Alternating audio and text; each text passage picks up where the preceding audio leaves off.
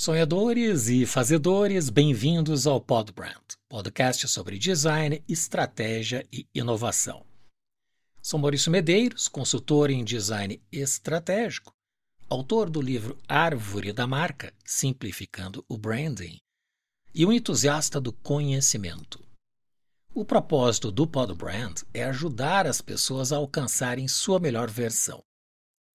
No episódio de hoje, mergulharemos no fascinante mundo dos livros, explorando a interseção entre design e narrativa. E o papel crucial que isso desempenha na forma como escolhemos nossas próximas leituras. O título por trás da capa reflete exatamente sobre esta interseção e sobre o que acontece nos bastidores da criação de uma obra literária. Para nos guiar nesta jornada, temos conosco como convidado especial Sandro Bier, editor e mentor editorial com duas décadas de experiência na área. Sandro é o criador do Café do Escritor, um projeto multiplataforma que desde 2015 tem auxiliado escritores a aprimorarem sua arte e a publicarem seus livros. Seu trabalho se estende por diferentes gêneros, desde ficção, a projetos acadêmicos. E sua paixão é compreender o escritor, seu objetivo de vida e como a escrita pode ser a chave para alcançar esses sonhos. Juntos exploraremos como o design influencia nossas escolhas literárias, como a análise do público pode moldar uma obra e como escritores podem equilibrar sua visão original com as demandas do mercado. Então ajuste seus fones de ouvido e prepare-se para uma conversa rica e reveladora. Sandro, seja muito bem-vindo. Olá, Maurício. Muito obrigado pelo convite. Uma honra ter aqui com você. É uma alegria. Obrigado pela aceitação do convite, Sandro. Nosso propósito certamente vai se cumprir com maestria hoje com a tua presença no Podbrand. Ah, obrigado. Começando a nossa conversa, eu gostaria de explorar a fundação de tudo. Então, como você vê a interseção entre o design e narrativa na construção de um livro? Olha, essa é uma pergunta interessantíssima. Toda vez que a gente começa um projeto novo com, com algum autor, é, eu sempre digo para ele é que não adianta você ter um texto bem feito e entregar um livro, uma capa, por exemplo, né, ruim. Né? Você vai ter um texto muito bom e vai ter uma capa muito ruim, um design muito ruim, porque o, o design editorial não é somente a capa, né? é, é toda a unidade do livro. Por outro lado, você às vezes tem é, uma capa, né, um projeto gráfico lindíssimo e um texto maltratado. Então, as duas coisas precisam andar juntas. Se eu não conseguir trabalhar o texto e o design, né, e que elas andem junto, que elas conversem, que aconteça justamente essa, essa interseção, como você comentou, não adianta nada. A gente não vai entregar para o nosso público, para o nosso leitor, um produto de qualidade. Vai ser talvez, né, atraído, a pessoa vai ser atraída por uma capa bonita, que, que, que tem uma imagem bonita, mas que não representa o que está o conteúdo, às vezes, ou então que o conteúdo não foi tratado adequadamente. Então, as duas coisas necessariamente têm que andar juntas, porque senão você vai, você vai enganar o teu o leitor, né? Ele vai comprar o livro achando que é uma coisa e depois é outra, e assim por diante. Então, para mim isso é muito importante, né? Para mim o design ele caminha junto com a produção é, das palavras, né? E eu, e eu gosto muito de falar é, da produção textual, justamente os, o uso das palavras, né? E, e, essa linguagem visual, essa linguagem da percepção que o design nos dá, para mim também é importantíssimo. É uma coisa que eu não discuto. Tu mencionaste que o design não é somente a capa, e certamente envolve Exato. outros elementos na construção do livro, como a fonte, o tamanho da fonte, ah, os espaçamentos, a própria diagramação.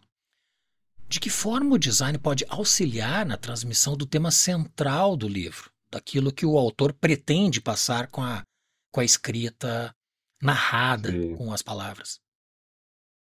Bom, é, da mesma forma, né, como eu comentei, a, a gente sempre procura é, criar um bom texto. Esse é o nosso métier, né, aquilo que nós sabemos fazer. É, então, a gente ajuda o nosso leitor a atingir o potencial dele com o texto. Muitas vezes o, o, o, você sabe, né? A gente aqui no Brasil a gente não tem aulas de escrita criativa, por exemplo. Então o nosso, né? O nosso objetivo aqui no Café do Escritor é justamente ajudar o escritor a melhorar o seu texto, atingir um nível, é, o potencial que esse texto tem. É, e aí depois a gente precisa dar uma cara para esse material né? Como eu falei, né, não adianta uma coisa tá, o texto tá bom, é, e a embalagem que eu vou entregar tá ruim. Então aí vem toda essa preocupação de uma embalagem muito bem feita, e como você também né, pontuou, é, o, o, uma embalagem de um livro não é somente a capa. Né? Vou pegar o meu, meu livro aqui como exemplo, né? não é somente a capa, não é essa parte é, frontal, digamos assim, do livro. Ele envolve toda uma preocupação de contracapa, de orelha, é, é, esses elementos da capa, eles, se, se, eles são reproduzidos na parte interna, na diagramação, e isso provoca é, uma unidade no livro. Né? A gente tem uma unidade, veja, você também mencionou as fontes tudo mais, né? Isso é, é, cria uma unidade. E dessa forma, o leitor é impactado, essa transmissão né, do, do, conteúdo do livro é, impact, é, é, é, é, potencializado e esse impacto é maior. Porque não é somente o texto, não é somente a informação que está em palavras, mas existe toda uma narrativa visual que conduz o nosso leitor para a transmissão dessa mensagem. Isso faz toda a diferença, acredite. Eu sei que você sabe disso, né? Você, você trabalha com isso. Mas o, o, o leitor comum, Maurício, ele não percebe isso. E esse é, isso é bom até a certo ponto, né? Não, você não precisa dizer para o teu leitor assim, olha, agora estou te transmitindo um conteúdo que vem em forma de texto e em forma de design. Não, isso é automático, né? A, a, percepção, né? Por que, que a gente gosta de um livro e desgosta de outro? Por que, que um se torna mais atrativo visualmente? Falar, ah, gostei dessa cara desse livro. Vamos ver o conteúdo agora. Ah, gostei mais ainda, porque o conteúdo é muito bom. Às vezes acontece o contrário, você se decepciona. Então, é, as duas coisas é, têm que ser muito bem pensadas para que o leitor nem perceba que existiu toda uma preocupação, e eu sei que você, como designer, também tem essa preocupação, muitas vezes ele nem percebe que foi feito todo um planejamento, todo um, é, é, é toda uma, uma, uma construção para que ele recebesse um produto e ele nem se preocupasse que isso foi pensado dessa maneira. Fica tão automático, né? Que, que, que aí eu acredito que a mensagem realmente foi transmitida. É interessante tu comentário sobre todo esse, esse processo, né? Toda essa dinâmica que envolve a construção da obra. Quando eu escrevi o meu livro, Árvore da Marca, uma das preocupações que eu tinha era que a leitura fosse leve. Leve em que sentido? Pela minha própria experiência, eu sou um leitor voraz há muitos anos, como também estudei filosofia, a matéria, a própria disciplina propriamente já me exigia uma leitura mais profunda. E os livros de filosofia são muito pesados, densos, com muitas páginas e com uma fonte geralmente menor, compactando muito conteúdo em poucas folhas. E para mim sempre foi um desafio, porque não só a dificuldade da leitura de uma fonte pequena, mas também de vencer páginas. A cada vez que eu avançava no livro com, com o andar da leitura, era uma vitória. Então, vencer páginas era um desafio. O que eu fiz no meu livro? Eu criei uma diagramação cuja fonte ela gera uma observação leve. Eu criei um espaçamento maior do que o usual e ainda um espaço ocupando somente dois terços da página para que eu pudesse escrever e fazer anotações. Exatamente. É, porque eu considero que o livro é uma presença viva, né? A gente entra dentro da narrativa do livro, Exato. da história, ou das sendo ficção ou não. Então, como as ilustrações e as fotografias complementam ou alteram a narrativa principal de um livro? Olha, essa é sempre uma grande preocupação quando a gente começa qualquer projeto. É, então, assim, na reunião que a gente faz com nossos autores, a gente sempre pergunta: vai ter ilustração, vai ter foto, vai ter isso, vai ter aquilo, né? Porque justamente altera e muito. Posso diferenciar, por exemplo, entre uma publicação de ficção e uma de não ficção.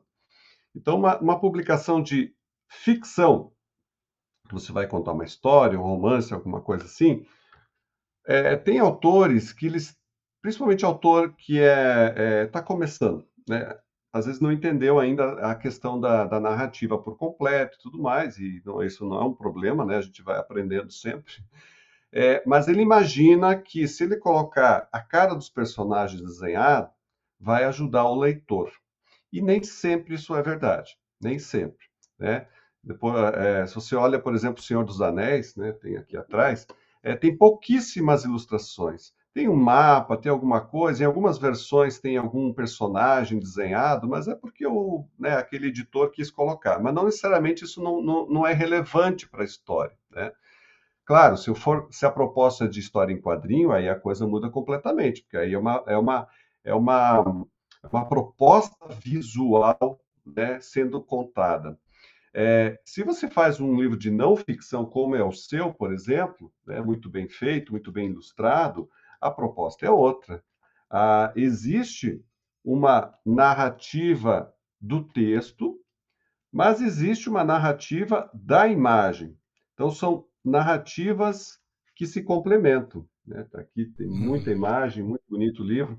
Então, é, eu tenho uma, uma, uma, narrativa do texto e tenho uma narrativa, uma outra camada de narrativa da imagem. Muitas vezes elas se complementam, muitas vezes elas podem até se distanciar, porque uma mostra uma coisa, a, a, a narrativa do, do, texto não necessariamente está acompanhando exatamente aquilo.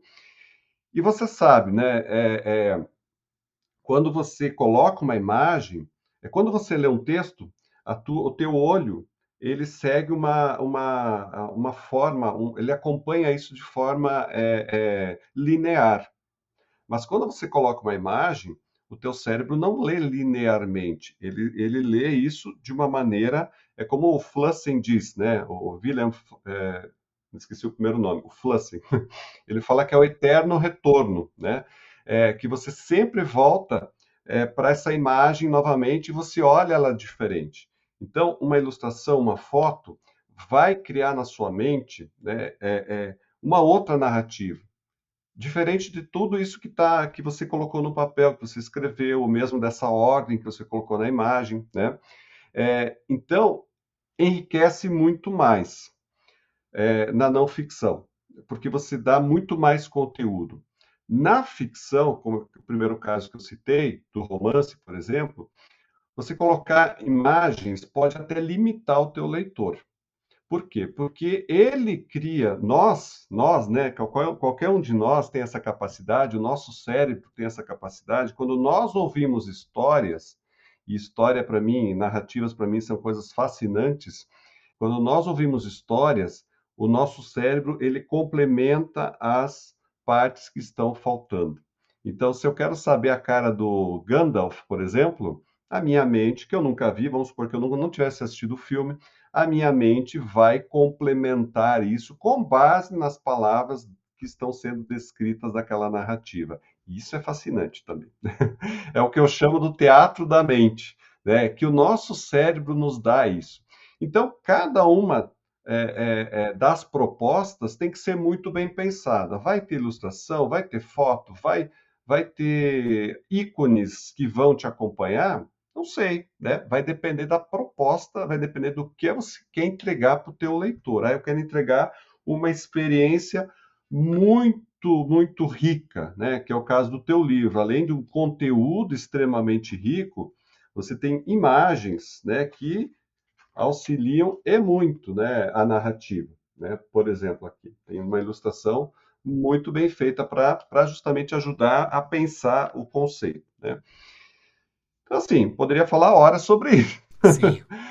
É, porque são coisas fascinantes, essa coisa da, do quanto a nossa mente complementa essas lacunas, né? Quando a gente vê, é, quando a gente tem um texto sem ilustração e quando a gente tem é, de outra forma também, de uma forma é, é, também rica, mas de outra forma, quando a gente vê as imagens e o nosso cérebro faz toda essa construção também. É interessante, num, num livro de não ficção, como tu comentaste, romance, por exemplo, nós construímos o filme que nós estamos lendo. Né?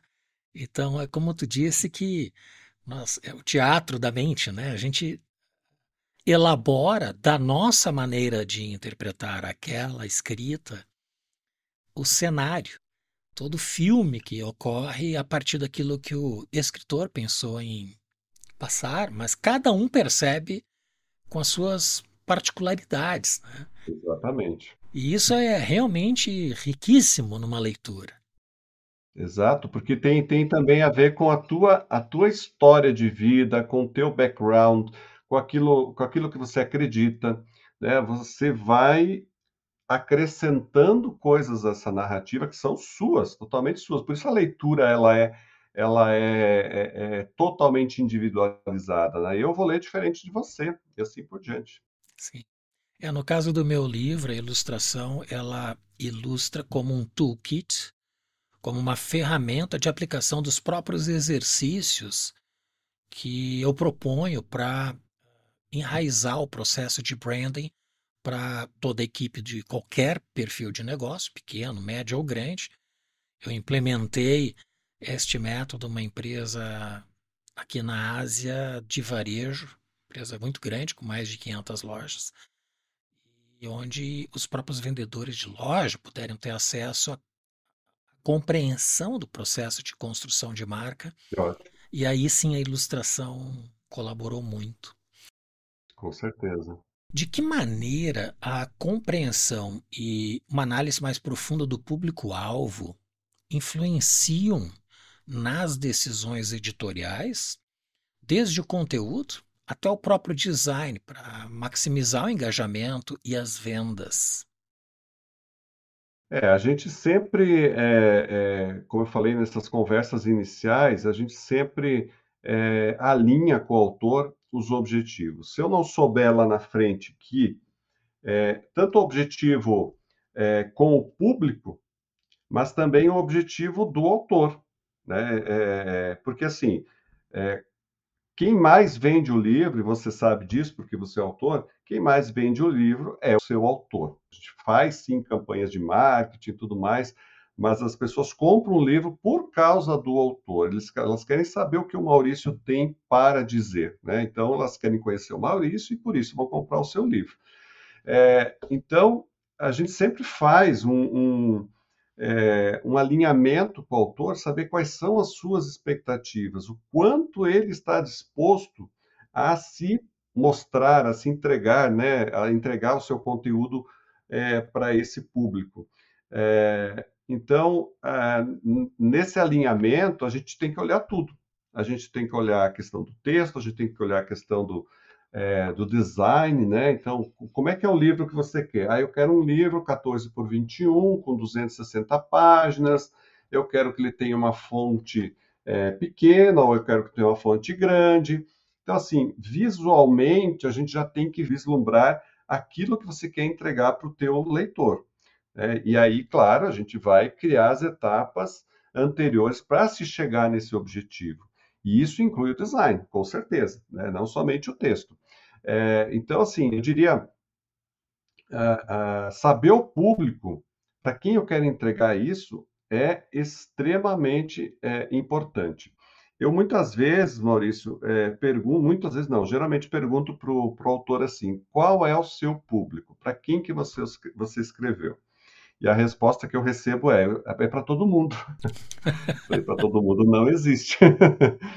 você não vai conseguir entregar o seu livro para todo mundo. Você tem que ter um público, você tem que ter alguém é, é, é, em mente para quem você escreveu. Né? E esse processo, eu dou mentoria, você comentou no começo, e na mentoria, por exemplo, eu trabalho o público desde o começo.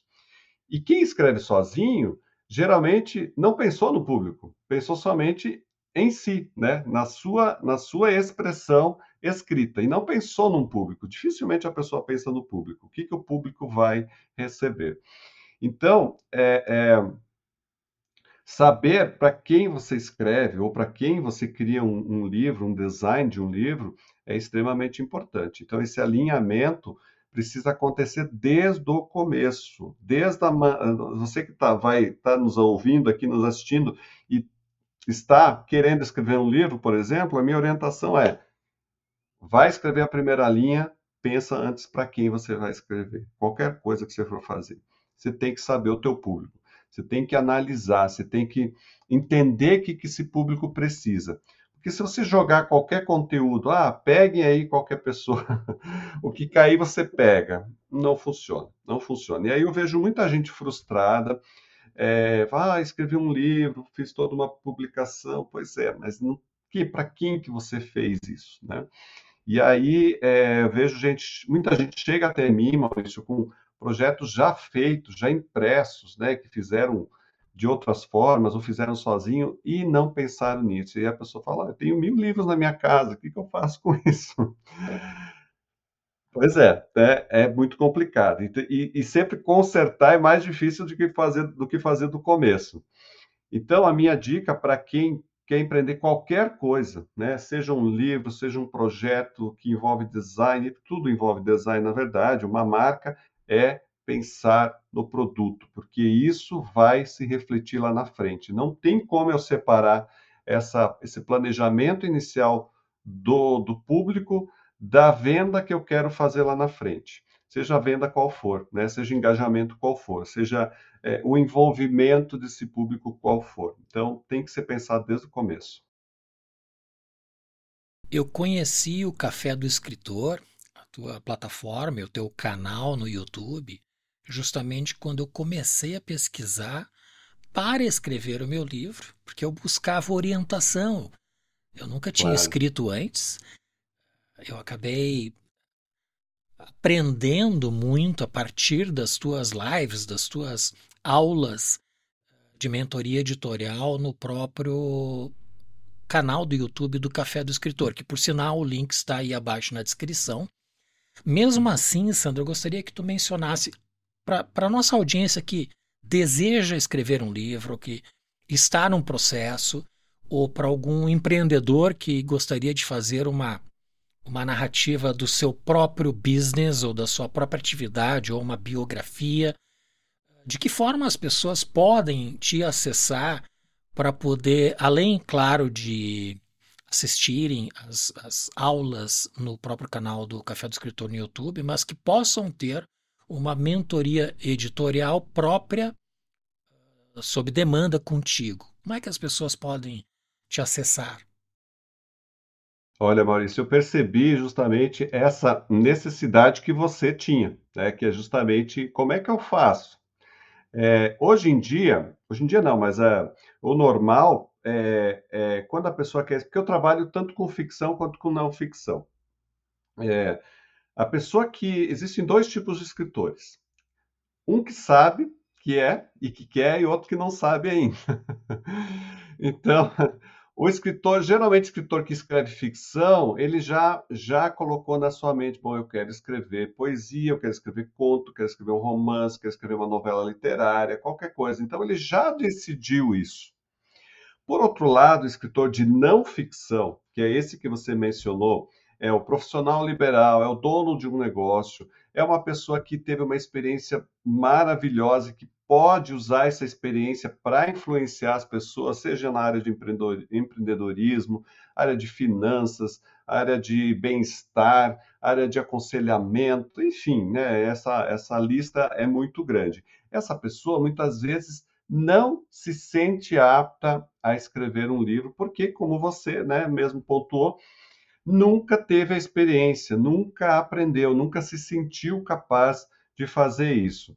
Nas nossas escolas aqui no Brasil, a gente é orientado a, a trabalhar com escrita para um propósito somente, que é aprender a fazer uma redação para o vestibular. Quando esse propósito foi alcançado, não existe mais nenhum interesse em ensinar escrita. E aí as pessoas ficam perdidas. Eu lembro de uma aluna, eu dava aula numa faculdade, que era para o primeiro, primeiro período, né? E quando eu corrigi, era uma. Elas tinham que escrever um, um, um documento toda semana, né? E quando eu, eu corrigi ela, é, é, essa moça, eu falei: excelente, você escreve muito bem. Essa menina entrou em êxtase. Ela falou: nunca ninguém tinha me dito isso. Porque sempre eram cobranças de regras. Nunca, nunca ninguém disse para mim que eu tinha ideias, que eu tinha possibilidade de escrever algo, né? mesmo que fosse um texto ali, muito menos um livro. Né? Então, assim, as pessoas não se sentem capazes. Esse é um público muito grande que não se sente nem, nem da possibilidade de escrever um livro. Então, eu tenho que dizer para você, vamos supor, Maurício né, quer escrever um livro, eu tenho que dizer, Maurício, você pode. Né? Ah, mas eu não sei regras, o pessoal acha que uh, não sabe gramática, não pode escrever. Ah, mas eu não sei gramática. Calma, né? uma coisa de cada vez. A gramática vai aparecer lá na frente, é importante sim, mas ela vai aparecer lá na frente. Então, a primeira coisa é desenvolver as ideias. O que é que você tem para dizer? O que é que você tem é, para auxiliar as pessoas? E é aí que começa o trabalho do escritor. Quer dizer, é aí que você começa a se envolver, porque a escrita não é, está no meu livro, inclusive. Eu, não, eu disse o seguinte: você não escreve só com a caneta, você escreve com o seu ser, com quem você é, porque é isso que vai fazer a diferença na tua escrita. Você pode, até outra pessoa pode escrever sobre marca, mas ninguém vai escrever que nem o Maurício, porque a experiência dele, a vida dele, a, a, a visão de mundo dele está aqui dentro, que só ele tem, né? Só ele tem.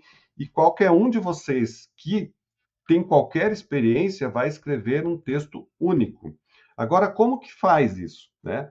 É, eu desenvolvi mentorias. Então, por exemplo, agora está rolando, é, eu tenho mentorias em grupo, que é para um grupo maior, onde eu né, faço os encontros e as pessoas, então, vão aprendendo passo a passo, né, tudo que precisa estar tá em um livro, em uma narrativa, em um livro de não ficção, um livro de ficção, e o mais importante de tudo, como você conta histórias.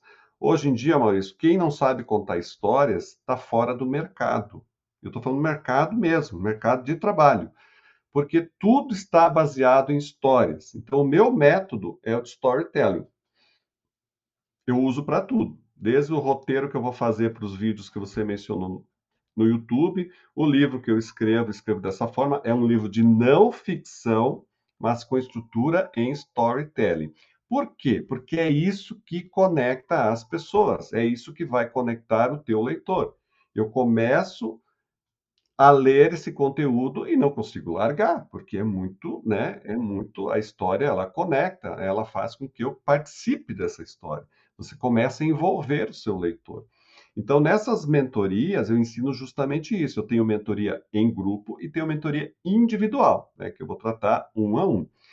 É, provavelmente você vai deixar os contatos aí, quem tiver interessado, Sim. né? As mentorias em grupo, a gente tem né, é, datas marcadas e a, a, mentoria individual, então, né, a qualquer momento, se eu tiver é, é disponibilidade ainda, eu consigo atender. E nesses encontros, eu justamente auxilio a começar da ideia. Ah, mas eu tenho um texto pronto já. Então a mentoria não é a melhor coisa. É melhor você fazer uma leitura crítica desse, desse, desse texto para justamente dar um retorno e ver o que precisa ser melhorado, o que pode ser melhorado. Né? Então tem várias opções, né? Mas eu diria o que, que é melhor? A mentoria, porque ela vai te mostrar, ela, você vai ganhar tempo lá na frente tempo e também, né, a, a, na leitura crítica, muitas vezes a gente fala, olha, o ideal seria você reescrever tudo. e nem todo mundo está muito afim disso. E na mentoria, não, você começa o passo a passo da ideia, começa desenvolvendo, começa criando uma estrutura atrativa, que a pessoa realmente vai ficar, o leitor realmente vai ficar é, grudado nesse texto e vai né, dar o um andamento correto para esse texto e também para aquele objetivo, para aquele público, pensando em tudo, basicamente. Então, é, tem sido, as experiências com mentoria têm sido realmente muito boas. As mentorias são virtuais? virtuais. Eu atendo clientes uh, da Europa, dos Estados Unidos, do Brasil todo, então não, não tem nenhuma limitação mais, ainda bem. o site do Café do Escritor está aí abaixo na descrição. Considerando a transição para o digital, sobretudo com as novas gerações que, que já nascem nesse universo da inteligência artificial, por exemplo, Quais são as estratégias que devem ser adotadas para garantir que um livro digital ou mesmo impresso tenha uma, além de uma apresentação atraente, eficaz, mas que tenha resultado comercial, que vendam efetivamente, ou nas livrarias, Amazon e plataformas do gênero, ou mesmo na versão digital? Olha, é, aqui eu, eu, eu descobri o seguinte: o, o, o, o tratamento de um livro digital e um livro físico é o mesmo para nós, né? Aqui no Café do Escritor. Por quê? Porque o meu métier, o meu principal foco é o texto. Então, assim, é, quando eu trabalho um livro digital, é, a pessoa, inclusive uma das mentorandas, até tá, tá um vídeo lá no, tem um excerto lá de um vídeo dela dando um testemunho sobre a mentoria. Ela chegou para mim e falou: Olha, eu quero fazer um, um e-book, né, um livro digital. Aí eu falei, na mentoria, eu falei: Olha, o trabalho é o mesmo, porque você vai ter que criar um bom texto, né, é, é, é, trabalhar um texto muito aprofundadamente, né, e a questão dela era uma questão, é uma questão de, de auxílio terapêutico e tudo mais. Então, a, a pesquisa é a mesma, né? O, o, o, objetivo do público é o mesmo, então, de você fazer um livro de somente publicar, só vai variar a mídia, né? Ah, só vou publicar no digital, só vou publicar no físico. Mas o, o livro em si, ele tem que ser muito bem escrito. E as pessoas confundem um pouco também, Maurício. Elas acham assim, porque você vê muitos, muitas é, é, promoções, enfim, é, iniciativas de marketing, que a pessoa fala, ah, ganha um e-book, você ganha um e-book, né? E esse e-book é um PDF, na verdade. Né? Só que, tecnicamente, esse PDF não é um e-book. Tá? Ele é um material de marketing. Ele é material de marketing. Ele não é um livro digital. Porque um livro digital é a, a, que a gente faz aqui, ele está em EPUB. É uma outra tecnologia, uma outra forma de você exportar esse conteúdo é, em HTML, é aquele formato que se adequa ao teu leitor, né, seja no celular, no teu tablet, na tua tela do computador, ele vai se adaptando. E ele é basicamente a, a, uma outra mídia de um livro físico. Então, você pega, por exemplo, o meu livro, O Livro das Palavras, você pode comprar ele em e-book, né? Esse é o verdadeiro e-book, que é uma, uma reprodução né, em outra mídia de um livro que existe no livro físico. Então, assim, para fazer o livro físico e esse e-book, o trabalho é exatamente o mesmo, porque eu tenho que criar um texto extremamente bem escrito, bem atraente. E isso vai gerar vendas, obviamente. É uma questão é, do. É a, de, é, a, é a opção que a gente dá para o nosso leitor de decidir como ele quer ler. E ainda bem que a gente tem esse tipo de coisas, né? É, por exemplo, alguém que está fora do Brasil ou que vai lá na Amazon, compra o livro digital e consegue ler dessa forma, mas o conteúdo é exatamente o mesmo. Claro, coloque. Eu fiz essa experiência em 2015. Eu escrevi uns 4, 5 contos e subi na Amazon. E não fiz nada. E não falei para ninguém. Cinco anos depois, acho que eu tinha vendido um. Então, assim, não adianta, né? Para a gente falar, ah, vai estar na Amazon, a maior livraria do mundo. Gente, se você não fizer um trabalho de marketing, um trabalho de divulgação, um trabalho de convencimento de que o Maurício é um bom autor, de que o Sandro é um bom autor, de que do, do objetivo desse texto, o que é que você vai, o que, que a pessoa vai, entre aspas, ganhar lendo aquilo, o que, que eu vou melhorar na vida das pessoas é, lendo esse book, não adianta absolutamente nada. Então as pessoas têm uma ideia muito romântica do livro. E é bom que tenha mesmo, né? eu também tenho, né? Mas, mas ao mesmo tempo eu tenho que ter uma visão de negócio. tá? Negócio. Esse aqui é o meu segundo livro, Publique Seu Próprio Livro. É para as pessoas que justamente querem entender como funciona o negócio do livro, né? E aí, até destaquei aqui na orelha, e é um texto que está dentro, o seu livro é um negócio, tá? Então, se você não pensa dessa maneira, pensa só romanticamente, né, não nenhum problema quanto a isso. Mas você tem que pensar qualquer produto que você for lançar, seja no digital, seja no físico, como um produto, um negócio. E olha que, que coisa legal. Quando você lança um livro, você se torna autor, você começa um negócio. E esse negócio é o seu próprio livro. é, você, é o seu próprio livro que você está gerenciando. Não é, eu não estou gerenciando o livro do Maurício, por melhor que ele seja, mas estou gerenciando o meu negócio, o meu empreendedorismo é do meu próprio livro. Né? Então, você tem que pensar com uma mente empreendedora também.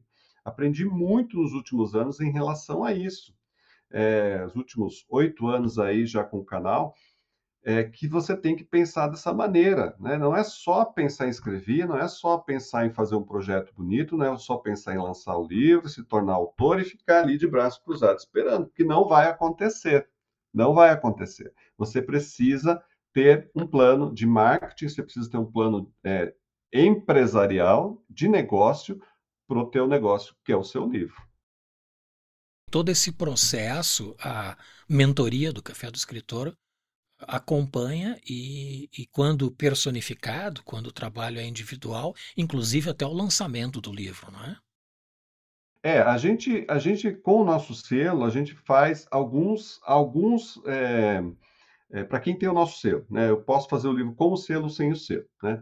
Então, para quem tem o nosso selo, página nova, deixa eu pegar um exemplo aqui, é, página nova, né? Que é esse selinho aqui é, a gente faz as divulgações, né? A gente faz live de lançamento, então, de uma forma mais institucional, mas a gente coloca o livro nos marketplaces, distribui ele, é, o livro para ser comprado, então funciona tudo sob demanda. Eu não trabalho com estoque, né? É, estoque é custo, né? Negócio. estoque é custo. Então, assim, a gente coloca, carrega o livro nos, nos, nos marketplaces, que são Amazon, Shopee, Casas Bahia, Submarino, enfim, muitas lojas. Como é que funciona isso? O teu leitor vai lá, clica nesse livro, o livro, eu tenho uma parceria com uma gráfica, esse livro é impresso um exemplar, Maurício, um exemplar, e a gráfica, né, esse meu parceiro, embala esse livro, faz todo o despacho e entrega para o leitor. Então, sim, né, é possível você ter um alcance muito grande, mas você tem que divulgar. Né? Então, e isso, isso tem que ser o autor. Né? As pessoas querem ver, ouvir o Maurício dar uma palestra sobre o livro dele e no final ele fala: Ó, oh, tem o meu livro aqui, você pode levar um pouco de mim para casa, que é o livro. Né? E isso as pessoas estão, os nossos autores estão aprendendo a trabalhar dessa maneira. Que aí você vende o livro, você pode ter o livro físico, inclusive, que é o que a gente chama de é, é, exemplares do autor. Então, também tudo sob demanda. Você pode ter de um exemplar a mil, dez mil, quanto você quiser. E você não precisa mais ter mil livros na tua sala parado, né? É, sem venda. Você só vai é, imprimindo conforme vai vendendo. Então, hoje em dia, a gente consegue gerir esse negócio de uma maneira muito melhor. E tudo isso a gente orienta os nossos autores, né? Esse é um diferencial muito grande do nosso serviço para muitos outros por aí. É, e, e, mas faz toda a diferença o envolvimento do autor. Se o autor não se envolver, não adianta a gente se esforçar e fazer o melhor, porque o livro vai ficar realmente parado. Né? Como é que você vê o equilíbrio entre a integridade da visão original que o escritor tem para aquilo que ele vai escrever ou está escrevendo e as alterações sugeridas pela editora, que são focadas muito na viabilidade econômica e a própria atratividade de vendas. Em que momento esse ajuste pode ser benéfico e quando pode ser prejudicial uh, limitando o processo criativo do autor? É uma excelente pergunta, Maurício, porque é, e para isso eu preciso explicar uma coisa. A gente tem duas formas de, de, de lançar um livro né, hoje em dia. Isso é coisa recente, né? Um tempo atrás a gente só tinha a editora tradicional, que é aquela que vai dizer, Maurício, eu quero publicar o teu livro. Eu vou comprar os royalties, é, você não vai pagar nada, mas a gente vai fazer tudo. Mas, por outro lado, eu como editor né, de uma editora tradicional, eu tenho né, o poder de solicitar é, alterações no seu livro para justamente né, é, é, chegar àquele objetivo que eu tenho com, com o leitor. Essa é uma forma de se trabalhar. A outra forma, que é mais recente, que é justamente a área de prestação de serviço, que é a minha área. É, eu trabalho dessa forma. É, e muito cuidado, pessoal. Tem gente se chamando, prestador de serviço se chamando de editora e não é, tá? Ó, abra o olho. E aí, quando você chega, ah, eu vou publicar, seu livro foi aprovado. Não, mas a conta está aqui, sabe? Então, uma coisa é editora tradicional, ela não cobra pelo serviço. Outra coisa, não é proibido ser prestador de serviço, tá? Só quero dizer isso. Mas tem que ficar claro. Outra coisa é prestadora de serviço, como é o meu caso. Eu ofereço um serviço para quem quer publicar. Então, você sim vai pagar pelos, pelos serviços que eu vou te prestar. Né?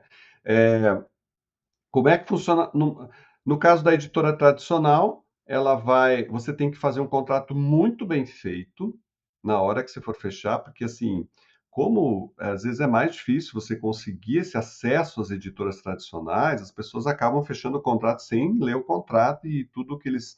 Só que aí você entra numa que pode ser que a editora mude muita coisa. Né? E aí você não tem o que dizer, porque você não, não, não apita nem na capa, geralmente. Você não apita em nada. Eles vão decidir o direcionamento desse projeto. No prestador de serviço, que é o nosso caso, que é a forma que eu trabalho, eu não sei como os outros trabalham, a gente faz uma. A gente senta com o autor, faz uma leitura crítica do texto e vai dizer: olha, sugerimos, sugerimos mudar isso, isso, isso, isso e aquilo. Já tive é, cliente que me contratou e falou: não pode mudar uma vírgula o que, que eu faço? Não posso fazer nada. Né? Eu não posso dizer, você tem que fazer dessa forma porque é a forma correta. Eu vou dizer o seguinte: olha, para esse livro ficar atrativo para o mercado, você botar uma foto de uma borboleta aqui não faz sentido algum, embora a borboleta seja bonita, a foto seja bonita, porque não comunica aquilo que o livro é. Não é nem uma metáfora, né? é simplesmente uma borboleta. Ah, o meu sobrinho fez um desenho lindo, quero colocar na capa é bonito, mas não é o que a capa, não é o que o, não é o que o, o que vai entregar o conteúdo para o leitor. Então tudo é explicado, tudo é ponderado. Tanto é que é, na contratação dos nossos serviços a gente dá uma consultoria junto. A pessoa tem a possibilidade de aprender todo esse processo editorial durante, né, justamente enquanto está, está sendo feita a produção do seu livro. E, inclusive, né, vai ter esse tipo de retorno, dizer, olha, não é a melhor opção. A gente sugere isso, mas eu não posso obrigar ninguém a aceitar, né? eu não posso obrigar. A pessoa vai ter que entender que isso é importante. Então, faz parte dos nossos serviços mostrar essa, essas possibilidades que isso vai ter resultado lá na frente, no comercial, né? E, e enfim, vai, vai é, é, o visual, não só o texto, mas também a questão visual, a questão do design, vai impactar no resultado que ele vai ter, né? E, e, aí depende muito do autor aceitar ou não. A gente tem autores ótimos que eles, que eles entendem, né? E a gente muda o projeto e a pessoa fala: Nossa, eu não tinha ideia de que meu livro ia virar isso, isso, né? No bom sentido. E foi a melhor coisa que aconteceu, porque agora ele faz todo sentido. Era o que eu queria e não sabia. Né? Mas por, como é que a gente chega aí? Conversando, é, é, é, lendo esse, esse conteúdo, melhorando esse conteúdo. A gente, aí no momento certo, a gente faz o briefing para o nosso designer, o designer vai entender o que, que é o projeto, ele faz uma proposta em cima desse briefing. Quando o briefing está mal feito, é, geralmente não dá certo, mas a gente tem cada vez colocado mais elementos para acertar na, no começo, e geralmente o designer já acerta no começo, com poucos ajustes, né, que é aquilo lá que, que realmente... Então, assim, é, é o casamento perfeito, né? Do, de pegar, de transformar um texto e transformar isso em algo visual, né? Como é que vai chegar?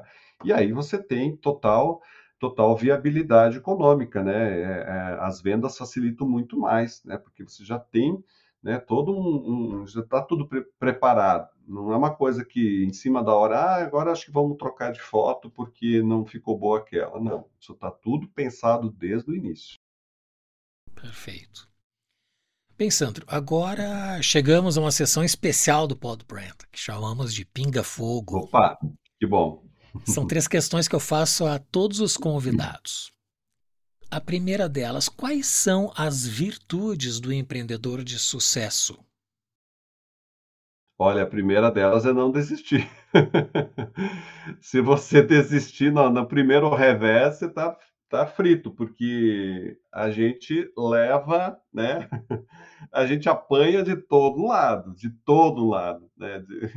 Então, assim, você tem que não desistir. Você tem que aprender o tempo todo. Aprende, como, eu disse, né? Eu, eu tenho 20 anos, mais de 20 anos, 2022, fiz 20 anos de é, como editor, ah, mas eu aprendo todo dia.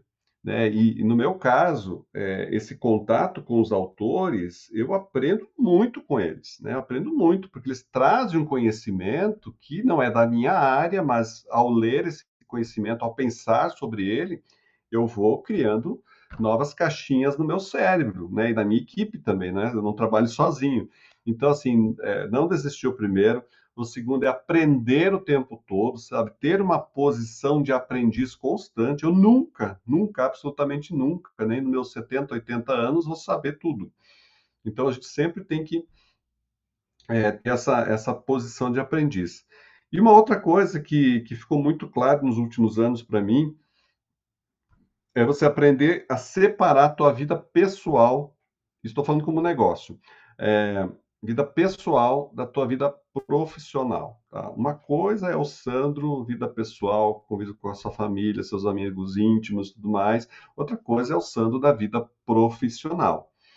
É, se eu não faço essa separação, é, eu, por exemplo, né, trabalho em home office, né, como é que vira? Vira uma bagunça. Então, eu cumpro horário, horário tal até tal eu estou aqui, horário tal até lá eu estou aqui, né, como profissional, e depois eu tenho meu horário de convívio familiar, de ver as coisas que, que não são da vida profissional. Isso me ajudou muito, Maurício, muito, muito mesmo, porque é, senão você mistura tudo, vira uma confusão. E eu estou falando não só de atividades, mas inclui dinheiro, inclui, é, é, inclui é, o que você faz, senão você não dorme por causa disso, por causa daquilo. Não, você tem que separar as coisas, né? Isso é, aos poucos você vai achando o seu caminho. Cada um tem o seu caminho, mas tem algumas questões que são básicas, né? Essas para mim são básicas. Eu não abro mão disso, né? Porque é, é não desisti até agora, continuo aprendendo e consigo conciliar a vida pessoal à vida profissional. O que diferencia os sonhadores dos fazedores? o fazedor faz, né? É aquela coisa, melhor feito. É, como é que é o ditado? É, melhor feito do que perfeito, é isso, né? Melhor feito que perfeito. Então, quando eu comecei, por exemplo, se você pega um vídeo meu, meu primeiro, segundo vídeo, o primeiro até é bom porque eu contratei um amigo para me ajudar no canal. É o meu vídeo mais visto até hoje. Contratei um amigo que era da área de, é, de vídeo, né? Enfim, isso em 2015 para me ajudar a fazer um vídeo. Então, esse vídeo, a qualidade dele é boa, a, a, a, o storytelling dele é excelente, as pessoas amam até hoje. Crianças de 7 anos me falam: Nossa, gostei de decidir ser escritor porque assisti seu vídeo. Então, é, é um material assim que muito bom. Mas os seguintes que eu fui fazer sozinho eram horríveis. Né? Eu não tinha posicionamento de câmera, não sabia falar ouvir, não sabia falar para uma câmera, embora eu tinha, tinha sim experiência, fiz teatro quando era jovem, adolescente, é, me ajudou a, a, Eu era uma pessoa muito tímida, me ajudou a ser mais expansivo, conseguir falar em público, essas coisas, mas na frente da câmera era diferente. Então, se for ver, tem uns vídeos antigos lá, era muito, muito ruim, né? Eu lembro que um amigo meu me falou o seguinte, Sandro, é, é, você está falando, e, ó, eu vou, vou reproduzir aqui, ó. Você está falando, reproduzindo, é, você está falando olhando para a tela, você está se olhando. Você não pode fazer isso, você tem que olhar para a câmera, do jeito que eu estou fazendo agora, né? Então, você, é uma coisa simples, mas que virou uma chave para mim, mas alguém teve que me dizer isso, né? E então assim, você pode ter muitos sonhos, mas se você não começar a fazer do jeito que você, com as ferramentas que você tem, é, você não vai atingir esses sonhos, porque né, são só sonhos. É, eu sempre digo que eu sou um sonhador, eu tenho um. É, fala que é, o sonhador tem as, as, pés nas nuvens, né, ou a cabeça nas nuvens, fala tem um pé no chão. Eu tenho um pé no chão, eu tenho que ter um pé no chão, não, não só nas nuvens. Então, assim, esse é o pé no chão, que é o que realmente faz. Está perfeito? Não está. Está bem feito? Talvez ainda não. Mas você está no processo. E volta lá na, na, na pergunta anterior: é não desistir e ser um eterno aprendiz, né? Que você sempre está aprendendo. Ao longo do tempo, fui ganhando confiança, fui aprendendo como é que eu me comunico, o que, que faz mais efeito quando eu falo, o que, que as pessoas querem ouvir, e assim por diante. Então, é, é, torna esse sonho em realidade, né? Não, não fica só pensando, ah, um dia eu quero fazer isso. Não. Faz, né? Começa agora, né? Por que, que você está esperando ainda? A hora é agora, não tem que esperar. Muitos autores, muitos autores, muitos pretensos escritores falam, eu tenho um livro na minha cabeça, é só sentar e escrever. Tá, e por que, que você não sentou e escrever? E escreveu? Porque né, só pensando não é um livro. A hora que você sentar para escrever, você vai ver a dificuldade que é escrever. É completamente diferente de falar. Então, nós temos duas linguagens, uma é a fala e outra é escrita. É, a linguagem escrita é completamente diferente da, da falada. Mas se você não começar a escrever, não escrever uma linha sequer por dia, você nunca vai conseguir escrever um romance de 300 páginas. Tá? Então tem que, tem que fazer do jeito que você tiver é, no momento que você tiver e com as ferramentas que você tem. E a última, o que é design? Olha, essa é uma pergunta muito boa. Para mim, o design é aquilo que me faz ter a visão das coisas, sabe? O design me, me, me leva, o design é o, é, o, é o que me leva a atingir as coisas. Então, por exemplo, quando eu pensei em escrever esse livro, é, eu tive, já me veio o título na cabeça, né? Mas como que eu vou, é, é, como que eu vou é, materializar isso? Né? Eu preciso materializar ele num livro físico. No meu caso, eu sonhei com um livro físico, né? Aí o que, que vai ter? É, como é que poderia ser essa capa? Bom, se você olhar aqui, o que, que se enxerga? Dá um chute. Um aqui. labirinto? Exatamente, é um labirinto. Tem a ver com o conteúdo.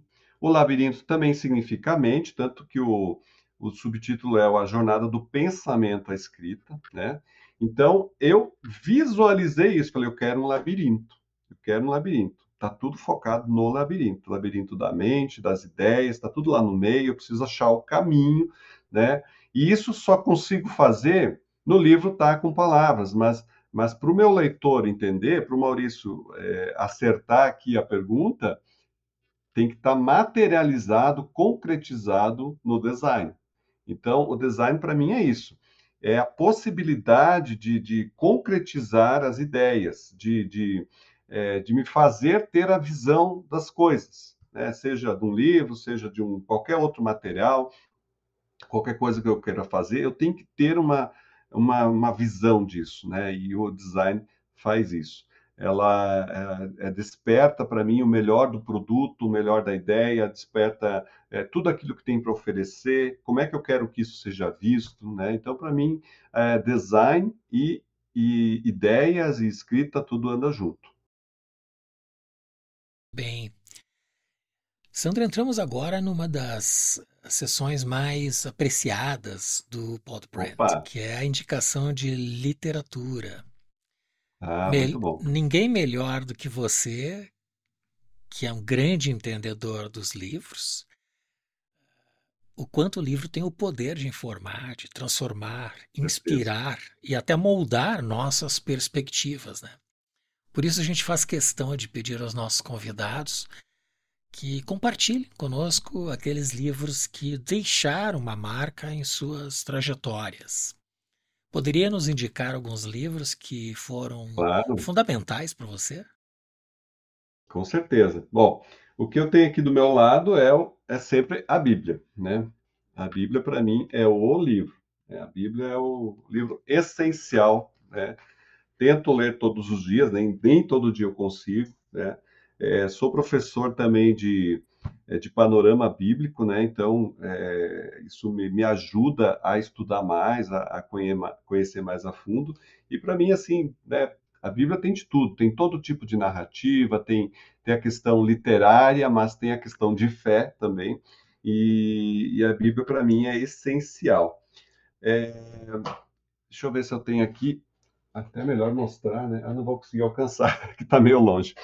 Mas, assim, um livro que, me, que sempre mexe muito comigo é o, é, são os livros do Tolkien, do Senhor dos Anéis, né? Toda Senhor dos Anéis, é, Hobbit, toda essa, essa, essas trilogias, né? Essa obra completa do Tolkien, que é fantástica, que é uma... É, eu, eu penso assim, como é que uma pessoa em uma vida só escreveu tanto, sabe? é, tanto, tão bem e com tanto significado, né? São, são histórias que nos, nos mostram que, que é possível, né? Que é possível, que as coisas são possíveis, que, que o ser humano, né? Ali não tem só seres humanos, mas, mas trazendo para o nosso dia a dia, são histórias que nos é, mostram que é possível viver né, com, com outras pessoas, ter virtudes, ter, ter é, acreditar em coisas, você acreditar em propósitos de vida e coisas assim. Então, é, eu sempre volto ao Senhor dos Anéis e, a, e aos outros livros do Tolkien é, como, como referência. Tem o C.S. Lewis também, gosto muito do C.S. Lewis, não só, não só Nárnia, né, mas também é, os livros, é, os outros livros é, que ele escreve. Em relação a mais a minha, a minha, ao meu trabalho, né, é, um livro que eu descobri não faz tanto tempo assim é o Trivium, né? Muito dele está no meu livro também, muita coisa eu, olha aqui quanta anotação. o Trivium é, são as artes liberais da lógica, da gramática e da retórica, que para mim faz todo sentido, né? Então o Trivium é um é, é Irmã Miriam Joseph, Irmã Miriam Joseph, aqui. É, então, o Trivium para mim ajuda muito, né? E, e, tem muito a ver com a minha área. É, um outro autor que eu gosto muito é o Joseph Campbell, né? Autor do Herói de Mil Faces. Então, é também a questão do mito, das histórias, né? Para mim é fascinante isso. Então, tem esse eu acho que é o principal dele, mas tem outros livros dele também, todos até que eu nem li ainda, mas, mas sempre, sempre, né? Cada trecho do livro dele é uma aula. E para quem quer é, saber mais sobre escrita, acho que o do Robert McKee, o Story, né, embora seja mais voltada para roteiro, mas a essência da escrita de história está aqui: substância, estrutura, estilo e os principais da escrita de roteiro. Então, embora mais voltada a roteiro, mas, eu, mas ajuda muito. E o nosso querido Aristóteles, né, de Poética, também uma referência, né, esse livro aqui, olha também quanta coisa anotada, tá tudo cheio de, de marcações, porque são livros que eu volto a cada, a cada pouco tempo, né, quando escrevo alguma coisa eu preciso pegar referências e tudo mais, então estão aqui do meu lado, né, toda hora que eu preciso eles estão perto, né, então acho que esses são alguns dos, né? Teria muito mais, né? Mas alguns dos que eu poderia dar de, como referência. Eu penso também que os teus livros sejam relevantes para as pessoas, sobretudo aqueles ah, que pretendem escrever. Sim. É, se me permite só comentário rapidinho. O Alívio das Palavras, a Jornada do Pensamento da Escrita, ele não é um livro de dicas, tá? Não é isso. É, o, o, objetivo é justamente entender o significado das palavras e o quanto elas são presentes nas, nossa, nas nossas vidas, mas ao longo do livro eu vou te dando a oportunidade de você descobrir a escrita. E a escrita também como escritor de livros, né? não só a escrita em geral. Então, esse é o objetivo, né? Como é que o pensamento vira, se concretiza em escrita. Tá? Então, eu uso, inclusive, é, as, muita metáfora do, do, labirinto, mas tem outras também, uso mitos, né? Tem várias camadas de texto aqui, e eu tenho um bom retorno né, da, da, das pessoas que leram, né? Então, gosto. Eu, eu pessoalmente, eu sou um cara muito crítico, né? Eu, pessoalmente, quando eu terminei de escrever, falei, cara, é isso, né? Eu consegui chegar onde eu queria, e isso é muito bom. E o meu segundo livro é o que eu já comentei antes, o Publique Seu Próprio Livro, o Guia Essencial para Produzir e Publicar um Livro Independente. Então, por mais que você contrate uma, alguém para te ajudar no processo do livro, você tem que entender como funciona. Porque senão as pessoas vão, né? Vão te dizer qualquer coisa e você vai ter que aceitar porque você não conhece o processo. Então, conheça o processo. processo. O que eu sei, boa parte do que eu sei está aqui dentro. Né? Não é nem segredo para ninguém. Então, assim, é, eu quero que as pessoas tenham conhecimento, eu quero compartilhar esse conhecimento. Porque por que, que eu vou guardar isso para mim? Né? E, e, isso também, esse livro também tem tido uma boa aceitação. E para facilitar o acesso a vocês que nos assistem, nós disponibilizamos os links desses livros diretamente na descrição. Além disso, eu convido vocês a explorar a nossa seção especial no site podbrand.design, Lá reunimos uma curadoria com mais de 200 livros recomendados por nossos convidados. Não deixem de conferir. O link também se encontra aí na descrição. Excelente. Bem, eu, eu tenho agora a pergunta do Laércio Marques, que é professor e coordenador acadêmico do pós-graduação em Design Estratégico e Inovação no Instituto Europeu de Design em São Paulo e que esteve recentemente no Podbrand. Ele formulou essa questão sem ter ideia de que seria você o nosso próximo convidado. que ótimo. Então, ele pergunta: qual conselho você daria a um jovem que no próximo ano concluirá o ensino médio? Olha só, e olha que coincidência, o meu filho mais velho vai concluir ensino médio no ano que vem. É, bom, o que eu tenho falado para o meu filho, né, e posso, é, é, eu acho que isso, isso me coloca numa posição justamente de ter pensado já a respeito disso, é que ele, ele, ele é, seja um eterno aprendiz, né, como eu comentei antes, é, que ele procure suas referências na vida, né, então, é, quais são suas referências? A quem você segue? É, você sabe que culturalmente, né, você pode seguir qualquer coisa. Culturalmente, é, em relação à tua fé, né, eu sempre digo, olha, tenha uma fé, né, não, não vou fazer proselitismo de ninguém, de nada, mas é, tenha uma fé na sua vida e siga né, ensinamentos, siga, siga aquelas pessoas que, vivas ou mortas, né, que você que você acha que, que valem a pena ser seguidas. E com base nisso, você vai começar a, construir uma, uma, uma, personalidade mais, é, como é que eu vou dizer, mais, é, mais profunda, que você crie raízes, que você crie valores, que você crie é, é, maneiras de pensar a vida, que você já vá pensando a vida de uma forma é, mais é, com mais objetivo, sabe? É, eu queria que alguém tivesse me falado isso quando eu tinha aquela idade, sabe? Porque eram tempos né, que não tive essa orientação.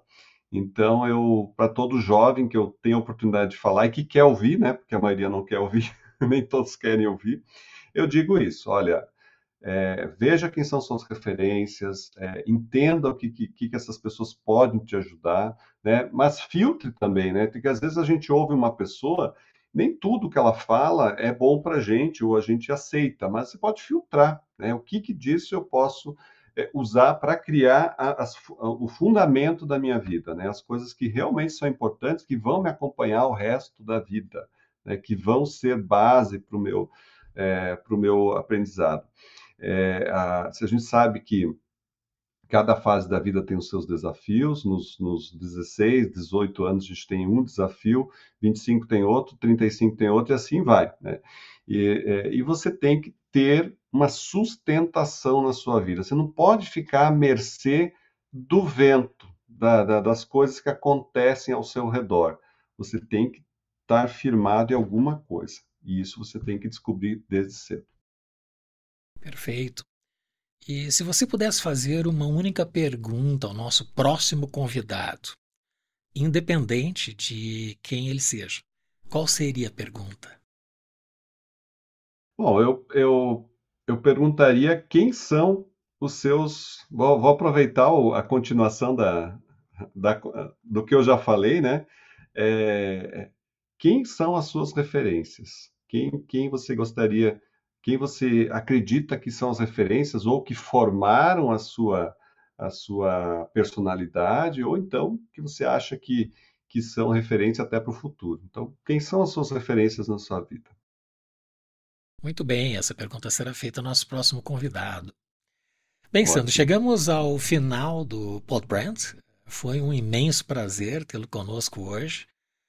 A sua participação e insights vão ao encontro do nosso propósito né, de ajudar as pessoas a alcançarem a sua melhor versão. Muito obrigado por se engajar nessa missão conosco e compartilhar seu valioso conhecimento. Eu que agradeço, Maurício, imensamente por me convidar, por, por, por me ouvir, né? E, e por, é, por essa amizade aí que a gente já tem há algum tempo e que né, agradeço que, pela oportunidade de poder falar um pouquinho do que eu acredito, né, do que eu faço e também, assim como você mencionou, é, sou é, sou parceiro nessa nessa ideia de que a gente tem que trazer o nosso conhecimento para ajudar as pessoas e no final das contas a verdade é que a gente acaba mais ajudado ainda, né? A gente aprende mais com isso do que, do que a gente acha que está ensinando. Então, obrigado pela oportunidade e desejo sucesso para o Pod Brand e para todas as suas iniciativas. Muito obrigado, foi uma honra te ter hoje com a gente. Até breve. Até. Chegamos ao final de mais um episódio inspirador do Pod Brand. Espero que você tenha se sentido tão enriquecido quanto nós com as palavras e experiências compartilhadas pelo Sandro. Visite o nosso site podobrand.design. Lá você encontrará os links dos episódios, indicações literárias, como estas que o Sandro nos passou, e dos demais brilhantes convidados. Se puder, faça um favor a nós e a alguém que você conhece compartilhando esse episódio e inscrevendo-se em nosso canal. O mundo precisa de mais sonhadores e fazedores que buscam incessantemente sua melhor versão. Obrigado por estar conosco nessa jornada aqui no Podbrand, o podcast do design.